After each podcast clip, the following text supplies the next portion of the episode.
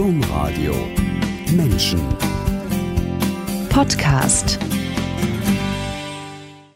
Wenn Stefan Wiesner, der Leiter des Verlages Bene, Ausrufezeichen, ein ruhiges Telefonat führen will oder in der Hektik kurze Auszeiten braucht, dann geht er einfach rüber ins Kloster. Als Stefan Wiesner Räume für seinen noch ganz jungen Verlag Bene gesucht hat, kam er an der Klosteranlage Altenberg in der Nähe von Wetzlar in Hessen vorbei. Und danach sollte unbedingt dieses Kloster die Verlagsadresse werden. Aus dem Wunsch wurde Wirklichkeit. Herzlich willkommen, Stefan Wiesner in der Sendung Menschen. Herzlich willkommen alle, die eingeschaltet haben. Am Mikrofon Angela Krumpen.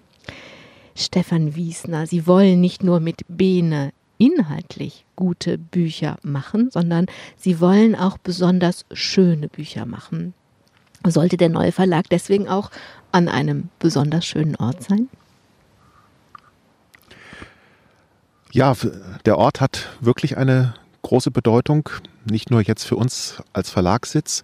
Er ist schon seit über 800 Jahren ein geistlicher Ort. Und die durchbeteten Räume dort, die haben natürlich eine Wirkung auf die Menschen, die sie heute besuchen.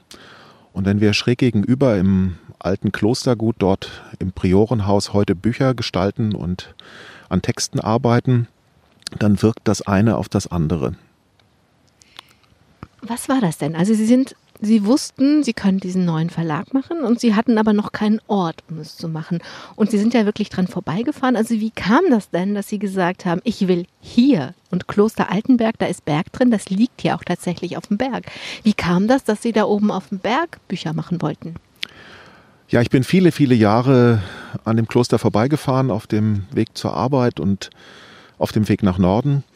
Und ich habe es oben auf dem Hügel liegen gesehen und ich war 20 Jahre zuvor, vier Jahre lang hintereinander dort zu Gast, immer an einem Wochenende im November und äh, habe den besonderen Charme erfahren. Und als ich dann überlegte, wo der neue Verlag seinen Sitz haben könnte, kam schnell die Idee, Kloster Altenberg wäre perfekt. Und der erste Anlauf hat nicht geklappt.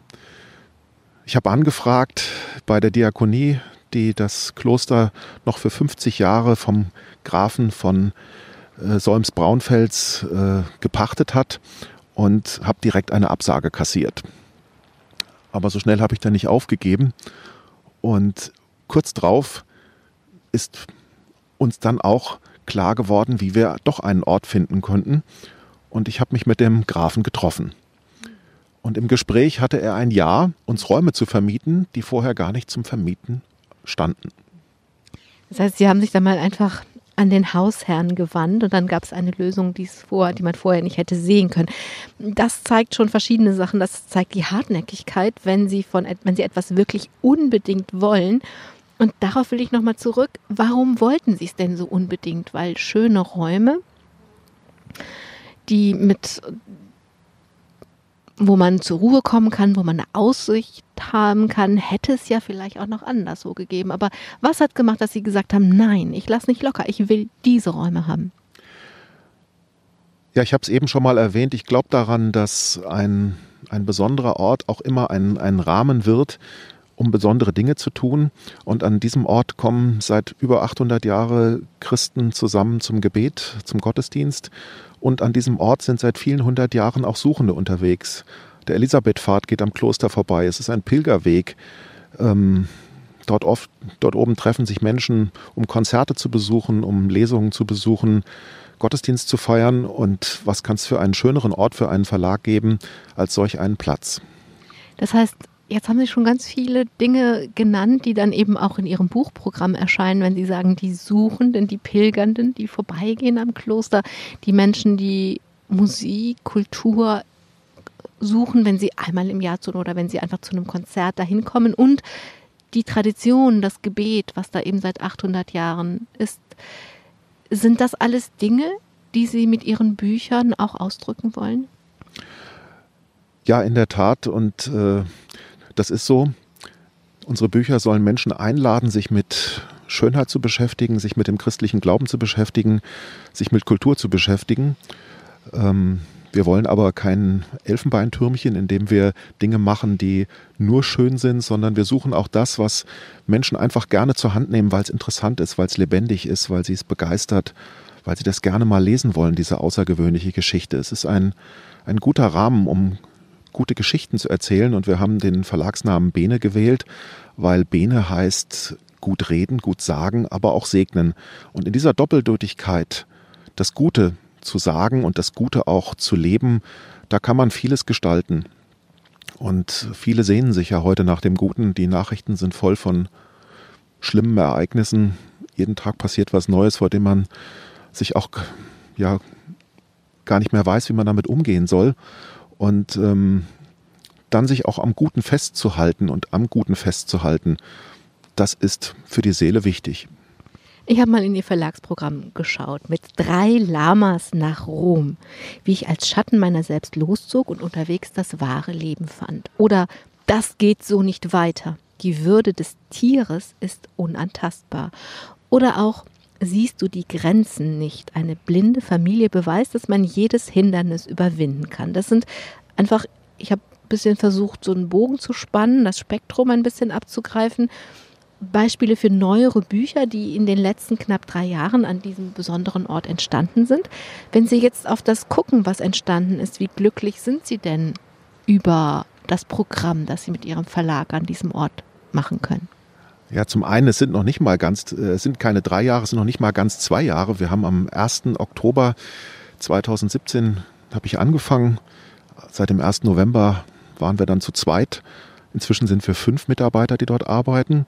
Und wir haben mit großer Begeisterung und Liebe zur Sache losgelegt. Und jetzt sind die ersten 30 Bücher fertig. Ähm, und jedes Buch hat seine eigene Geschichte. Das Buch mit drei Lamas nach Rom zum Beispiel beginnt mit einer Begegnung auf der Frankfurter Buchmesse. Ich treffe einen Verlagskollegen, der erzählt mir von einem anderen Verlagsmenschen, der Lamas besitzt. Und der wiederum hat äh, jemanden getroffen, der mit zwei Freunden und drei Lamas von Oberbozen nach Rom gelaufen ist in 50 Tagen. Das Besondere an der Geschichte, zwei der drei sind echte Sportskanonen und Naturburschen. Der eine Kletterer, Weitwanderer, Läufer, der andere Lama-Züchter und äh, wirklich jemand, der in den Bergen groß geworden ist, der dritte Rechtsanwalt in München. Und dieser Rechtsanwalt erzählt die Geschichte. Die Geschichte, wie er, ohne sich darauf größer vorzubereiten, in einer schwierigen Situation, man hatte ihm zwei Jahre zuvor Krebs diagnostiziert, er ist in keiner guten seelischen und körperlichen Verfassung. Er hat massives Übergewicht. Er ist Kettenraucher. Er ist ein Nichtsportler. Und in dieser Situation wird er gefragt und er denkt sich, ach, mach ich.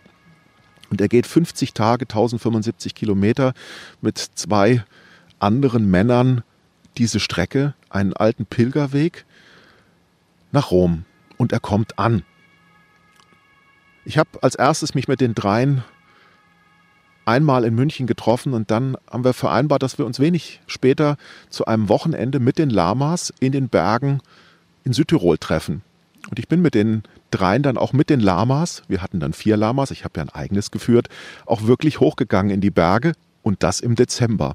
Das war ein guter Vorgeschmack auf das Buch, denn dann wusste ich wirklich, was es bedeutet, mit Lamas in den Bergen und im Schnee unterwegs zu sein, denn die drei sind mitten im Winter losgezogen. Das ist jetzt die Geschichte von einem dieser Bücher. Und wenn Sie jetzt diese 30 Bücher so ein bisschen Revue passieren lassen, wie glücklich sind Sie mit den Büchern? Ach, ich bin eigentlich mit jedem Buch auf eine andere Art glücklich. Das eine waren Verkaufserfolge. Das macht einen als Verleger glücklich. Das andere sind Bücher, die ich habe unbedingt machen wollen, einfach weil die Geschichte so besonders und so schön ist. Und selbst wenn es dann kein großer Erfolg gewesen ist und man merkt, ja, wir hätten noch mehr Leute dafür begeistern müssen, damit es auch wirtschaftlich passt, es ist trotzdem ein tolles Buch geworden. Man muss natürlich gucken, dass sich das in einem vernünftigen Verhältnis befindet. Äh, Im Verlag muss man auch die Bücher machen, die kommerzielle Erfolge werden, aber jede Geschichte musste erzählt werden. Das heißt, beide Arten von Büchern haben Sie glücklich gemacht. Sie haben das eben schon gesagt, als es um den Ort ging, dass oder was Sie mit dem Programm möchten, dass Schönheit irgendwie eine größere Rolle für Sie spielt. und besondere Schönheit verlangt. Da brauche ich nur an besonders anmutiges Ballett zu denken. Besondere Schönheit verlangt besondere Anstrengung. Ihre Mitarbeiter wissen das. Sie sagen, Qualität beginnt mit Qual. Wann ist der Punkt erreicht, dass Sie sagen, jetzt ist dieses Buch schön genug? Wann war die Qual, wann ist aus der Qual Qualität geworden? Das ist natürlich ein wenig scherzhaft gesagt, dieses Qualität. Glaube ich nicht. Qualität beginnt mit Qual, weil die ersten vier Buchstaben natürlich nicht unentscheidend sind für dieses Wort. Aber es ist auch so, dass wir für die Bücher oft eine Meile mehr gehen. Dass ich denke, ja, das ist nicht schlecht geworden, aber wir müssen nochmal an das Layout ran, weil es einfach noch nicht so ist, wie ich mir das vorgestellt habe oder wie es der Autor sich vorgestellt hat. Das geht weiter über das Einbandmaterial, dass wir denken, ja, man kann dieses Buch von Karl Ludwig und Sophie Schweißburt, kann man natürlich mit einem Papiereinband auf den Markt bringen. Aber eigentlich hatten wir uns ein rohes Leinen vorgestellt, weil das einfach viel besser zu diesem Thema passt, zur Ökolandwirtschaft. Und weil das, das Raue auch zu diesen beiden Menschen passt, die dort in Glonn ihren Hof betreiben. Und dann haben wir so lange daran gearbeitet, bis wir das passende Leinen hatten und es auch prägen konnten, denn bedrucken ließ sich das nicht. Und äh, ich weiß gar nicht, wie viele Versuche wir hatten, aber es waren bestimmt sechs oder sieben, bis wir gedacht haben, okay, jetzt passt das. Und das ist natürlich auch anstrengend. Also ich habe ja gefragt, wann sagen Sie okay? Und Sie sagen, der Punkt muss sein, dass es passt. Ja, man hat ein Gefühl, ob das stimmig ist. Wenn man das Buch später zur Hand nimmt und der Leser nicht merkt, was eigentlich los ist, aber er das Buch einfach unheimlich gerne in die Hand nimmt, dann ist alles richtig. Wenn er merkt, oh, das ist irgendwie komisch, der Einband, der klebt an den Fingern, das Material, das stößt einen eher ab, als es anzuziehen, dann passt es noch nicht. Oder wenn man in einer Hochglanzfolie ein Buch über Ökolandwirtschaft macht, äh, dann ist es nicht stimmig. Die Kollegen also das eine sind Widerstände von Kollegen, die vielleicht nach dem 99. Optimierungsdurchgang sagen würden, es passt jetzt aber doch. Und sie sagen, nee, braucht noch einen Hundertsten. Das andere sind Widerstände, die durch den Kostendruck entstehen. Sie haben das eben schon gesagt. Also man muss auch wirtschaftlich sein und Schönheit oder geprägtes Leinen statt irgendwie ein Papier, was aussieht wie Leinen, hat ihren Preis. Wie machen Sie das denn? Wie, wie verhandeln Sie denn, dass es dann echtes Leinen ist, was geprägt wird? Das geht zum einen deshalb manchmal, weil wir dann auch entscheiden, das Buch muss zwei Euro mehr kosten. Wir können es nicht für zehn Euro herstellen oder für zehn Euro verkaufen. Wir können, kriegen keinen Herstellungspreis, dass wir es für zehn Euro verkaufen könnten. Und wir denken, ja, das muss dem Leser auch zwölf Euro wert sein. Das kann man natürlich nicht endlos betreiben weil der Buchmarkt seine Gesetze hat. Andererseits hilft da, dass ich viele, viele Jahre, fast 20 Jahre selbst Erfahrung in der Verlagsherstellung habe. Das ist selten in der Branche, dass jemand, der auf der Inhalteseite unterwegs ist, äh, auch schon Verlagshersteller war, der sich um die Produktion der Bücher kümmert und gekümmert hat. Ähm, und da weiß man natürlich auch, was funktionieren könnte und was nicht mehr funktioniert was Ihnen bei Ihrem Kampf um Qualität von Herstellung zugutekommt. Sie kommen anders als die allermeisten Verleger und Verlagsleiter nicht aus dem Lektorat, diesem inhaltlichen Bereich, sondern sie kommen aus der Werbung und der Herstellung. Aber bevor wir darüber weitersprechen, was Sie heute machen, würde ich gerne erst erzählen, wie Sie denn dieser Büchermacher mit dem Anspruch, so lange bis es das geprägte Leinen, wenn denn passt, ist, wie sie dieser Büchermacher geworden sind. Und eigentlich ist das eine leichte Frage, denn Bücher waren schon immer ihrs. Sie haben unglaublich viel gelesen als Kind und Jugendlicher, aber in einer Familienwelt, in der es gar nicht so viele Bücher gab. Ja, meine, meine Eltern hatten natürlich auch Bücher, aber nicht die, die ich lesen wollte. Das waren viele aus dem Bertelsmann Buchclub damals, die wir zu Hause hatten. Und natürlich auch Taschenbücher, die meine mein Vater vor allen Dingen als Kind schon hatte und bewahrt hat. Aber ich habe mir dann auch das ausgesucht, was mich interessiert hat und habe angefangen, mir auf Flohmärkten Bücher zu kaufen, antiquarisch, auch mit besonders schönen Einbänden, manchmal von dem gleichen Autor und dem gleichen Titel, auch drei verschiedene Ausgaben. Ich denke da an George Orwell, Die Farm der Tiere, von dem ich vier Ausgaben habe, die Büchergilde-Ausgabe und äh, auch die von Diogenes. Und jede hat eine andere Gestaltung, jede hat andere Illustrationen, die eine hat auch gar keine. Und irgendwie habe ich sie alle, alle gerne gemocht und konnte mich auch bis heute von keiner der Ausgaben trennen. Die stehen immer noch in meinem Bücherschrank. Und ja, das ist dann geblieben und äh, bis heute bei den Umzügen natürlich immer etwas gefürchtet, äh, die Riesenschrankwand mit den Büchern. Aber ich kann einfach, einfach nicht mehr umziehen. Ich kann mich schwer davon trennen. Oder eben nicht mehr umziehen. So, jetzt ist die Uhr runtergefallen, dann kann ich gar nicht gucken, wie, wie lange wir schon reden. Jetzt ist sie aber wieder da. Wenn ich Ihnen zuhöre, Tischler wird man, indem man tischlert. Das ist banal. Aber Büchermacher, bin ich versucht hinzuzufügen, wird man, indem man Bücher macht, Stefan Wiesner. Denn Sie haben das nicht alles nur gelesen und sich die verschiedenen Ausgaben angeguckt, sondern Sie haben auch als Teenager schon angefangen, selber zu machen. Nicht unbedingt von Anfang an Bücher, aber Broschüren und Programme. Wie haben Sie angefangen? Ja, das waren verschiedene Spuren, die sich da so ergeben haben, schon in der Schulzeit. Zum einen habe ich natürlich bei der Schülerzeitung mitgemacht.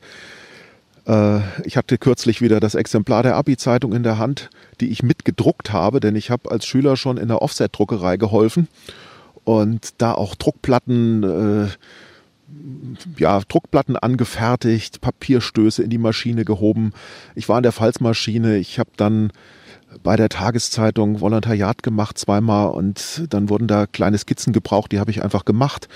Karten für den Wiesbadener Kurier. Ich bin in Wiesbaden groß geworden und ich war in einer Jugendgruppe bei den evangelischen Pfadfindern und im evangelischen Jugendwerk und da war ein riesiges Feld, eine große Spielwiese, wo ich mich schon mit 14, 15, 16 austoben konnte. Ich habe mit 16 mein erstes Liederbuch in Druck gebracht, das ich vorher getippt und mit Hand gestaltet hatte. Ich habe in dem Jahr, wo ich Abitur gemacht habe, mein erstes leinengebundenes Buch gefertigt. Und das hat eigentlich nicht aufgehört bis heute, dass ich auch ehrenamtlich mich mit all dem, was Gestaltung und Druck ausmacht, beschäftige. Und ja, das ist so ein bisschen die Geschichte. Und war dann total glücklich, als ich irgendwann den Sprung von der Werbewelt in die Verlagswelt geschafft habe. Das ist ein bisschen schnell. Das erzählen wir ein bisschen, so dass man es ein bisschen besser nachvollziehen kann.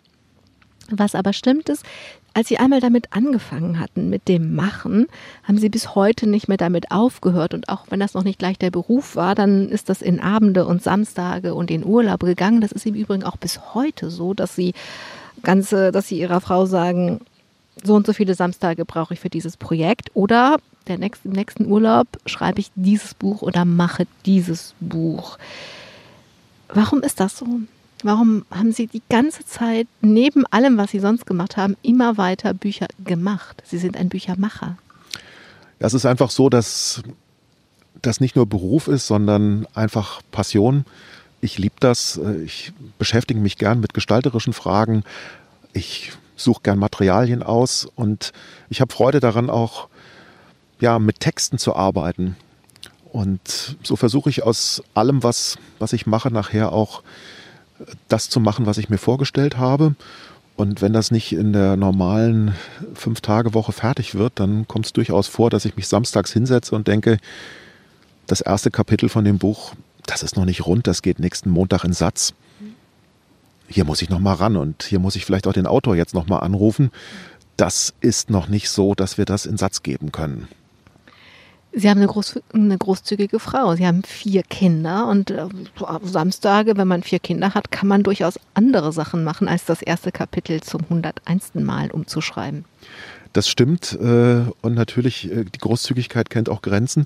Ich versuche schon auch der Familie gerecht zu werden und für meine Frau und meine Kinderzeit zu haben. Nichtsdestotrotz ist es so, dass man irgendwie ja auch immer mit dem Thema unterwegs ist. Das heißt, wir gehen vielleicht auch samstags zusammen durch die Stadt, sind in der Buchhandlung. Meine Frau schaut sich in, in der Krimi-Ecke um, wo sie ihre Bücher findet. Und ich stehe irgendwo und äh, streichle über Einbandmaterialien von Büchern, die ich gerade entdeckt habe und denke, wow, was für ein Material. Ich gucke gleich mal im Impressum, ob ich rausfinde, wie das heißt. Ähm, oder ich brauche das Buch, weil ich es mitnehmen möchte, weil es einfach so schön ist. In der Schule haben Sie nicht nur Theater gespielt, sondern auch die Programme und die Schulzeitungen gemacht. Das wundert mich nach allem, was Sie erzählen, gar nicht. Aber dass Sie nach der Schule in die Werbung gegangen sind, das wundert mich schon. Ja, es war einfach die Überlegung damals, was kannst du mit dem, was dir Spaß macht, nämlich mit Texten umzugehen und äh, mit Gestaltung zu tun zu haben, was kannst du damit beruflich machen?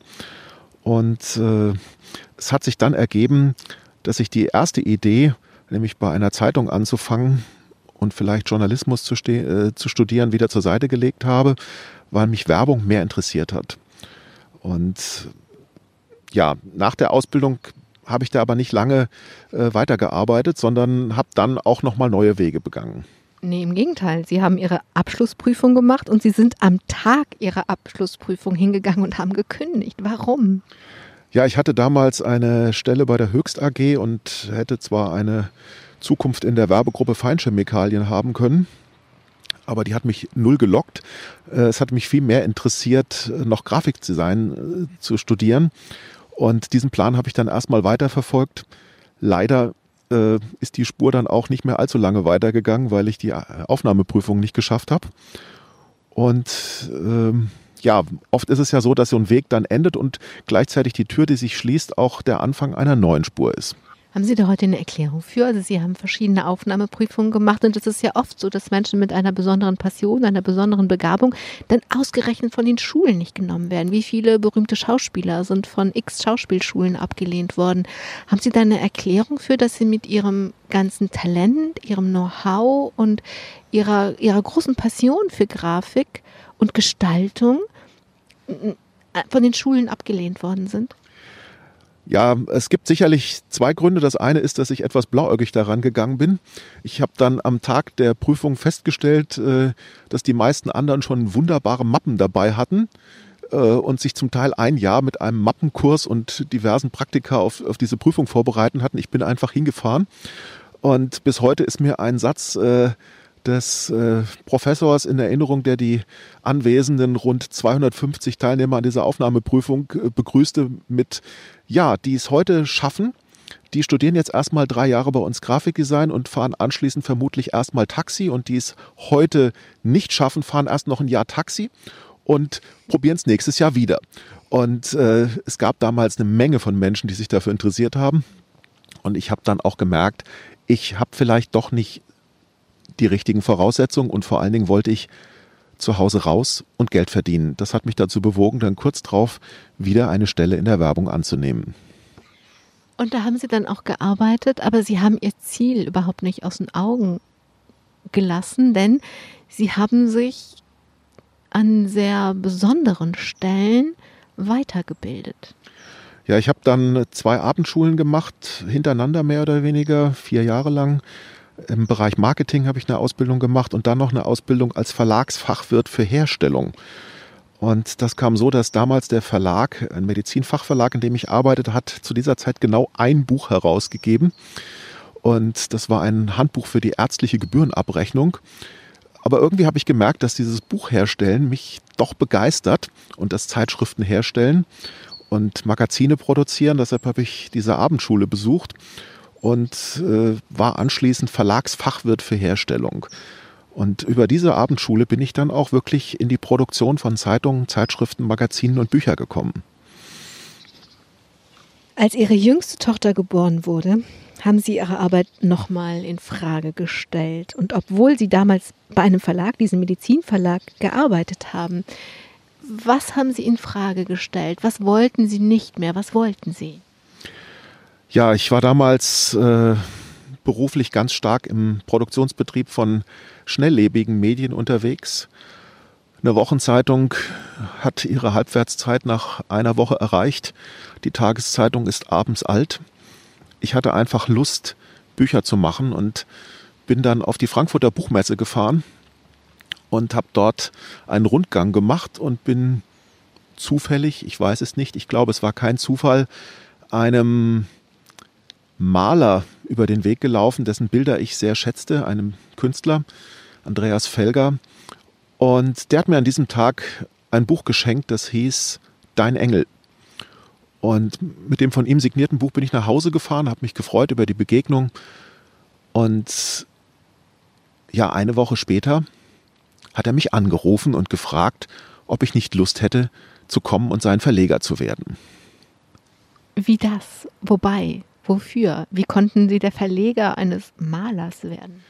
Ja, Andreas Felger äh, aus Gnadental war damals schon viele, viele Jahre bekannt für seine leuchtenden Aquarelle, für seine feingliedrigen Holzschnitte. Er hatte ein großes Fanpublikum und der Verlag, für den ich dann später gearbeitet habe, der lebte zu großen Teilen von seiner Kunst. Und so bin ich äh, aus der Medizinverlagswelt in ein Kloster im Hessischen gekommen und habe dort dann Kunstbildbände herausgegeben, Gedichtbände mit Texten von Hilde Domin und anderes, habe jede Menge Kunstkarten produziert und Erfahrungen gesammelt und bin dann nach fünf Jahren noch einmal beruflich neu aufgebrochen, dann in die große, weite Konzernwelt von Random House Bertelsmann. Und mit dem Dein Engel und mit diesem Wechsel nach Gnadental haben Sie tatsächlich diesen das ist ja kein, das ist ja nicht ein Schritt, das ist ja ein Abgrund, den man überwinden muss, wenn man aus der Herstellung auf die andere Seite geht. Ähm, das ist das, was Sie eigentlich wollten, oder? Auf die andere Seite kommen. Äh, ja, das war zu dieser Zeit gar nicht so konkret zu Ende gedacht. Es hat sich dann vieles entwickelt und mit großer Freude habe ich Bücher gestaltet und Kalender gestaltet. Gestaltung hatte ich die letzten Jahre ja schon viel, viel Erfahrung gesammelt. Aber es war nochmal ein Eintritt in eine ganz andere Dimension. Und äh, die Welt der schönen Bücher hat mich schon lange fasziniert. Jetzt konnte ich sie auch beruflich umsetzen. Es kam noch dazu, dass ich schon seit vielen, vielen Jahren Mitglied einer evangelischen Bruderschaft war und nun an einem Ort arbeitete, an dem bruderschaftliches Leben war. Und beides zusammen war einfach ein guter Klang zu dieser Zeit. Ich glaube 2000 oder um 2010 herum war das, dass eben dieser Konzern kam, denn ab jetzt sind sie nur noch gefragt worden. Also ab jetzt funktioniert ihr Leben dann so, dass Menschen auf sie zukommen und sagen, wir hätten da mal eine Idee. Da hatte dieser Verlag, dieser, dieser Konzern was für eine Idee? Ja, damals äh, bin ich eingestiegen in den Bereich strategische Unternehmensentwicklung und hatte das Glück, Menschen zu treffen, die mir die Chance ermöglicht haben, nochmal einen neuen Verlag zu gründen und aufzubauen. Das habe ich dann auch gemacht. Ähm, habe acht Jahre lang als Programmleiter für Adeo gearbeitet, später als Verlagsleiter. Ähm, habe dann auch als Verlagsleiter für Gerd Medien gearbeitet. Es sind viele Türen aufgegangen. Ich hatte viel Freude mit einem wunderbaren Team. Und äh, wir haben jede Menge tolle Bücher machen können. Und auch diese Spur war gut, bis sich dann äh, auch irgendwann noch einmal eine weitere Perspektive ergeben hat, die zu dem führt, was ich heute mache. Also ich glaube, das habe ich dann eben verwechselt. Den Bene gibt es seit knapp zwei Jahren, aber vor ein bisschen länger ist es dann doch her, dass diese Frage wieder auf sie zukam. Und ähm, was hat sie denn gereizt, dass sie gesagt haben, okay, dann das ist ja schon also ein Angang, ne? einen Verlag zu gründen, eine neue Marke aufzustellen in diesem Buchmarkt, wo ich gleich dann auch noch was nachfragen möchte. Ähm, was hat sie denn gereizt zu sagen, ja, ich, ich nehme nochmal eine Herausforderung an und ähm, gründe Bene und gehe zum Kloster Altenberg. Ja, es war einfach ein Angebot, das man so nicht alle Tage bekommt, nämlich sich ein Team auszusuchen und an einem Ort, den man auch selbst mit aussuchen kann, nochmal neu zu beginnen. Ich gestehe es, ich bin auch ein Stück weit ein Abenteurer. Mich reizt immer mal wieder auch was Neues zu beginnen. Und neue Wege zu beschreiten. In diesem Fall hat einfach vieles gepasst und äh, seitdem bin ich auch wieder mit großer Begeisterung dabei, mir Neues auszudenken. Den Ort Kloster Altenberg haben wir schon erwähnt. Dass wir den gefunden haben, war ein erster Fingerzeig, dass es gut wird. Und seitdem sind auch viele Türen aufgegangen. Viele Autoren haben uns ihre Bücher anvertraut. Wir haben mit faszinierenden Menschen tolle Projekte entwickelt und wir haben einfach als Team viel Spaß, miteinander zu arbeiten. Das eine ist der tolle Ort, dass sie Menschen gewinnen können, ihre Manuskripte dazulassen. Das andere ist der Ort oder der Raum, in dem sich das abspielt und das ist der Buchmarkt. eben schon gesagt, darauf würde ich gern zu sprechen kommen, denn der Buchmarkt ist ja anscheinend verrückt geworden. Oder wenn ich das mal anders ausdrücke, finde ich, das, was da gerade passiert, dass das sehr eindrücklich illustriert, was Karl Marx mit seiner, Kredit, mit seiner Kritik am Profit, am ausschließlichen Profit gemeint haben könnte. Wie aus Ihrer Perspektive, wie aus den Fugen geraten erscheint Ihnen denn der Buchmarkt? Ja, einerseits ist der Buchmarkt äh, nach wie vor groß und er funktioniert. Andererseits ist ein starker Wandel im Gang. Es gibt Konzentrationsprozesse, ähm, Online-Händler, die Marktanteile gewinnen, eine Verschiebung vom Einzelhandel hin zum Online-Handel. Es gibt große Buchketten, die den Markt entscheidend mitbestimmen und den niedergelassenen einzelnen kleinen Buchhändler, der versucht all dem etwas entgegenzusetzen. Ich finde, alles hat seinen Platz, aber es ist auch schon vieles jetzt so in Bewegung geraten, dass man schauen muss, was kann man noch erfolgreich platzieren.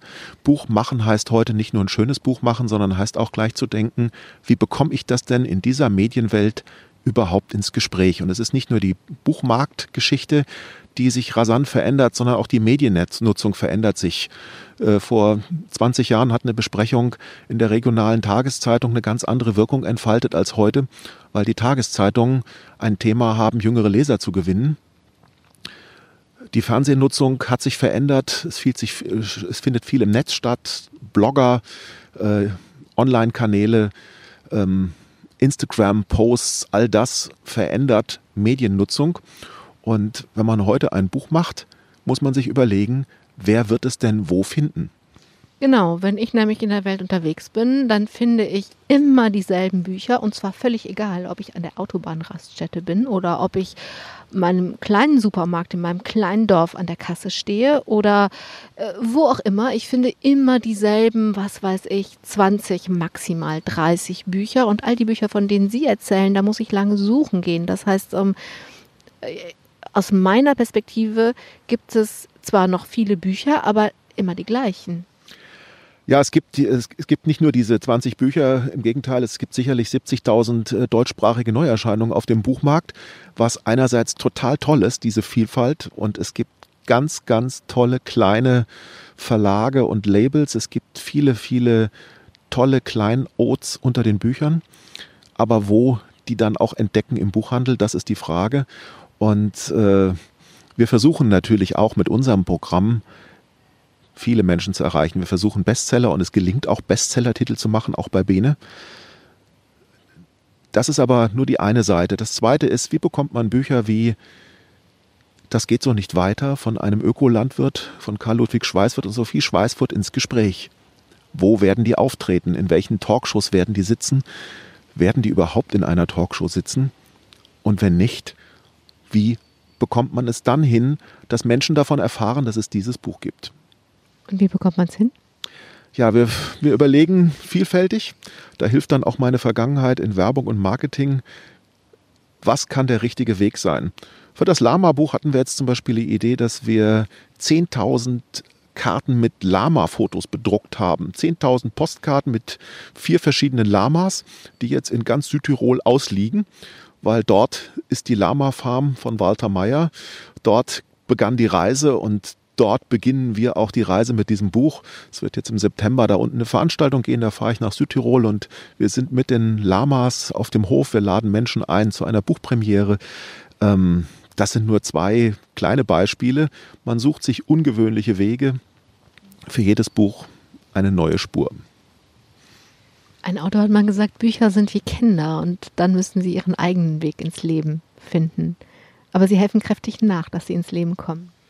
Ja, das ist natürlich schon so, dass das beginnt damit, dass der Inhalt erstmal richtig gut ist. Das Buch muss so sein, dass der Leser nach den ersten Seiten denkt, das kann ich nicht weglegen und danach denkt, das war so toll, das muss ich meiner besten Freundin oder meinem besten Freund empfehlen. Das zweite ist die Verpackung, der Umschlag. Wenn ich es in der Buchhandlung sehe und gleich denke, das muss ich haben, das geht mir ja auch so. Das ist ein erster guter Schritt für so ein Buch, dass ein Buch so aussieht und dann natürlich das, was wir drumherum veranstalten, damit Leserinnen und Leser in Kontakt mit dem Autor und dem Stoff kommen. Heute machen Sie den Verlag Biene. Davor haben Sie den Verlag Adeo gemacht und davor haben Sie einen Verlag geleitet in Gnadental, der mit einer evangelischen Bruderschaft zusammenhängt. Das sind alles christliche Themen, christliche Verlage. Es ist schon schwer genug, das haben Sie gerade skizziert, ähm, Bücher ins Gespräch zu bringen. Wie schwer ist es denn, christliche Bücher ins Gespräch zu bringen? Äh, ja, es ist zum Teil schwer und zum Teil auch leicht. Das kommt drauf an, welche Geschichten wir erzählen können. Schwer ist es, sage ich mal, christliche Spiritualität ins Gespräch zu bringen, weil Kirche heute nicht mehr das Standing hat wie vor 10, 20 oder 30 Jahren, weil Kirchengemeinden zum Teil auf dem Rückzug sind oder überaltern, weil ein bestimmtes Publikum nicht mehr da ist. Das wird schwieriger. Zum anderen ist es auch leicht, christliche Spiritualität ins Gespräch zu bringen, wenn man sie in gute Geschichten verpacken kann. Und das versuchen wir. Die guten Geschichten von Menschen, die mit, diesem, die mit ihrem christlichen Glauben einfach tolle Erfahrungen gemacht haben, wie jener Thomas More, der loszieht und sagt, ich bin kein Pilger, es ist alles andere als eine Pilgerreise und im Prinzip vor sich selbst und seiner Geschichte wegrennt und unterwegs, als ihn ein Benediktiner Abt in einem Kloster in Italien fragt, warum er die Reise macht, sagt, ich weiß eigentlich auch gar nicht und ich bin eher Zweifler als Christ, ich, ich bin kein Pilger. Und dann aber merkt, doch, doch, unterwegs Glaube, Hoffnung und Liebe, die, die tragen jetzt. Das hat mich fasziniert, wie dieser Thomas Mohr unterwegs selbst merkt, er ist doch auf einer Pilgerreise. Und das nimmt natürlich auch die, die Leser dieses Buches mit, zu erleben, wie sich hier eine Wandlung vollzieht. Das heißt, wenn Sie sagen, Bene soll ein Verlag sein, der auch Christliches transportiert. Dann komme ich nochmal zu dem Bild am Anfang zurück, als wir über Kloster Altenberg gesprochen haben, wo Sie eben sitzen und Ihre Bücher machen. Da haben Sie gesagt, es gibt das Kloster und diese 800 Jahre Tradition, diese umbeteten Räume. Ich kann Schönheit haben im Kreuzgarten, ich kann Ruhe haben. Aber es gibt auch den Pilgerweg, der daran vorbeigeht und die Elisabeth Pilger und die vielen Menschen auf der Suche. Denn Sie haben eben gesagt, die Kirche hat nicht mehr das Standing. Das ist so. Aber das hat ja nicht aufgehört, dass es ganz, ganz viele Menschen in dieser Gesellschaft gibt, die suchen. Das heißt, sie, sie sitzen an einem Ort, aber sie kriegen durchaus mit, dass ein Weg daran vorbeiführt, auf dem die Menschen suchen.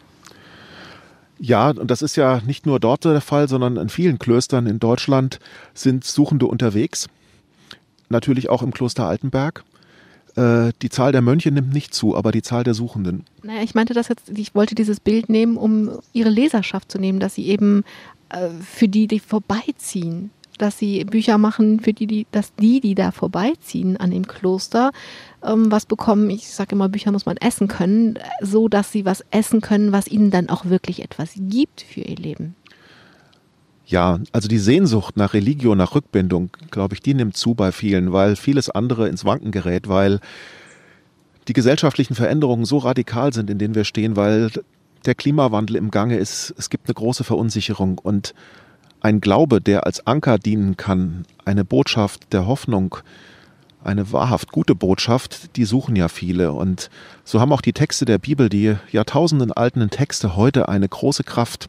Und dann die Geschichten von Menschen zu erzählen, die mit diesen biblischen Texten und mit Gott unterwegs sind, die ihre Erfahrungen im Alltag machen, egal ob sie jetzt Biolandwirt sind oder Rechtsanwalt in München, der auf einer Romreise ist oder im Moseltal Wein anbauen und dort erfahren, wie Glaube trägt das alles sind Geschichten, die auch Mut machen, dieser Spur zu folgen. Aber Sie erzählen ja auch nicht nur die Geschichten von Menschen, die schon wissen, dass sie Christen sind und schon wissen, dass sie einen Glauben haben, sondern auch eben von denen, die selber suchen, die selber unterwegs sind und dann etwas finden oder auch nicht. Ja, und die auch ihre, über ihre Zweifel sprechen, denn der Zweifel gehört zum Glaube immer dazu. Und es gibt keine fixen Lösungen für alle Probleme, aber es gibt schon Fingerzeige im Leben, wenn man aufmerksam ist und genau hinsieht und zuhört, die einen auf die richtige Spur bringen. Und diese kleinen Perlen auch zu entdecken, für mich persönlich, ich würde mich auch als Suchenden und Zweifelnden bezeichnen, und auch für unsere Leser, darum geht es mir. Jetzt haben wir viel zurückgeguckt und ins Heute geguckt. Und wenn wir jetzt die Perspektive wenden und nach vorne gucken, was soll denn noch kommen? Was wünschen Sie sich?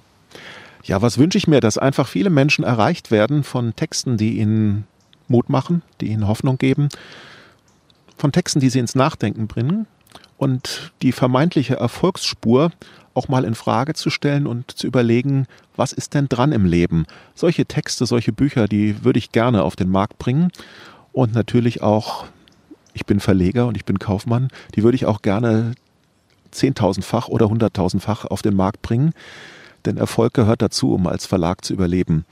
Und ich wünsche mir einfach, dass äh, die Leser weiter sich für solche Themen begeistern können, dass die Suchenden das finden, was sie für ihr Leben brauchen können. Und ich wünsche mir für mich und mein Team, dass wir weiter so viel Spaß dabei haben, das alles zu machen. Stefan Wiesner, dann danke ich Ihnen für die viele Zeit, die Sie sich heute genommen haben, indem Sie extra nach Köln gekommen sind und wünsche Ihnen genau das, dass Sie weiter Geschichten, Menschen, Themen finden, aus denen sie Bücher machen können, die den Menschen, die unterwegs sind und suchen, etwas geben, so dass sie merken, das ist wirklich das, worauf es im Leben ankommt. Vielen Dank. Vielen Dank allen, die zugehört haben und naja, schauen Sie doch mal, ob Ihnen die Lamas oder andere Dinge begegnen in Büchern, die Sie dann wirklich essen können, von dem Sie wirklich was haben. Am Mikrofon war Angela Krumpen. Lesen Sie gut. Domradio Podcast. Mehr unter domradio.de slash podcast.